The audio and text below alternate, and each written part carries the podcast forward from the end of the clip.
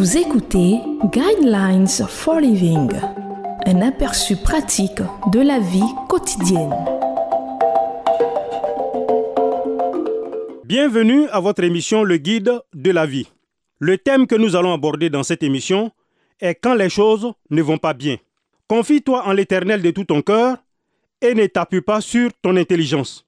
Reconnais-le dans toutes tes voies et il rendra tes sentiers droits. Proverbe chapitre 3 verset 5 à 6. Peut-être désirez-vous désespérément avoir un enfant. Vous croyez que le Dieu qui a permis à Anne d'avoir un enfant, comme cela est raconté dans la Bible, et lui a donné un fils Samuel il y a bien longtemps, entend toujours le cri du cœur d'une jeune femme qui veut avoir son propre bébé. Votre mari et vous avez consulté des médecins, essayé différents traitements, espéré, prié, planifié, mais rien ne se passe. Ce que vous voulez, ce pourquoi vous priez n'arrive toujours pas. Alors que faites-vous? Tournez-vous le dos à Dieu et décidez de tout abandonner? Arrêtez-vous de prier sauf en cas de désespoir absolu. Les réponses à votre frustration, votre déception et peut-être même votre désespoir ne sont pas simples. Voici trois lignes directrices pour vous aider. N'abandonnez pas Dieu quand il ne répond pas immédiatement à vos prières. Si vous êtes chrétien ou chrétienne, vous servez à adorer le Dieu Tout-Puissant parce qu'il est souverain et Seigneur, parce qu'il est Dieu et non à cause de ce que vous pouvez recevoir. Votre relation avec Dieu est basée sur la confiance. C'est ce dont Salomon a parlé même si parfois elle semble aller à l'encontre de la logique et de ce que nous pensons être juste. Salomon a écrit Confie-toi en l'Éternel de tout ton cœur et ne t'appuie pas sur ton intelligence. Reconnais-le dans toutes tes voies et il rendra tes sentiers droits.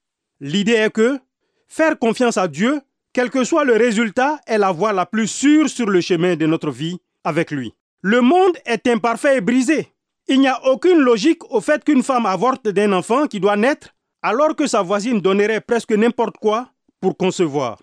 Cela n'a pas de sens qu'un père de quatre jeunes enfants décède du cancer alors que son grand-oncle, un homme qui blasphème, qui a mené une vie immorale et sous l'emprise de l'alcool vivent jusqu'à 95 ans. Bien sûr, cela nous déplaît profondément lorsque le fils d'une famille riche reçoit une place à l'université, alors que quelqu'un qui a beaucoup plus de qualifications, mais qui est issu d'une famille pauvre, n'est pas accepté. Bien sûr que ce n'est pas juste. C'est là que nous apprenons à pleurer avec ceux qui pleurent. Le moment de rendre des comptes viendra. Souvent, Lorsque les portes se ferment, cela n'a en général rien à voir avec vos capacités ou vos efforts. Continuez à faire confiance à Dieu et à faire de votre mieux. Le chemin de la vie n'est pas une ligne droite. Lorsque vos objectifs correspondent à ce que vous pensez que Dieu veut faire, continuez à frapper aux portes, faites ce que vous pouvez et continuez à croire en Dieu, en vous-même et à vos amis. Salomon avait raison lorsqu'il a affirmé, Il dirigera votre chemin.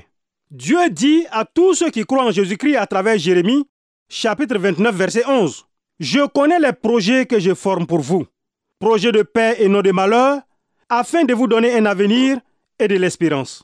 Vous pouvez lui faire confiance, même dans l'obscurité, quand vous ne pouvez pas voir le chemin. Il est le Dieu qui appelle ce qui n'existe pas à l'existence. Romains chapitre 14, verset 17. Je vous conseille de lire Proverbe chapitre 3, verset 1 à 12. Le sujet est la confiance, l'avenir.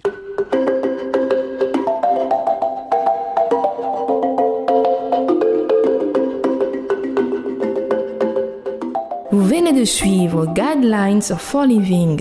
Pour en savoir plus sur l'émission, veuillez contacter la station que vous écoutez.